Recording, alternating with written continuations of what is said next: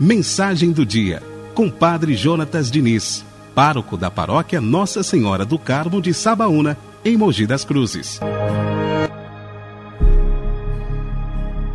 2 de setembro, Santa Doroteia. Em nome do Pai, do Filho e do Espírito Santo. Amém. Nascida em Cesareia da Capadócia no século III, Santa Doroteia teve seus pais martirizados. Em sua liberdade e formação, herdada principalmente dos pais, Doroteia escolheu viver sua juventude na castidade perfeita, virgindade consagrada, em jejum e com muita oração, atraindo desta maneira a afeição daqueles que eram testemunhas de sua humildade, doçura e prudência.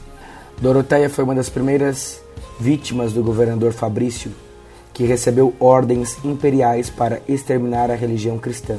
Após um interrogatório que não a fez renunciar a Jesus, ela continuava cheia de alegria e dizia: Tenho pressa de chegar junto de Jesus, meu Senhor, que chamou para si os meus pais.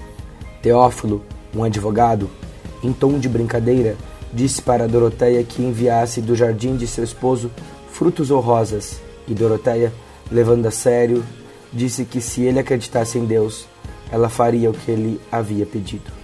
Aconteceu que antes dela morrer, pediu uns instantes para rezar. Chamou um menino de seis anos e entregou-lhe o lenço com o qual havia enxugado o rosto, a fim de que chegasse para o advogado Teófilo. O menino entregou o lenço justamente na hora em que Doroteia foi decapitada, no ano de 304, e Teófilo entendeu a mensagem de Cristo de perseguidor dos cristãos, converteu-se pelo testemunho e intercessão da Santa Marte, aceitando livremente morrer decapitado por causa do nome de Jesus. Por isso, com fé e confiança, nós rezamos. Santa Doroteia, rogai por nós.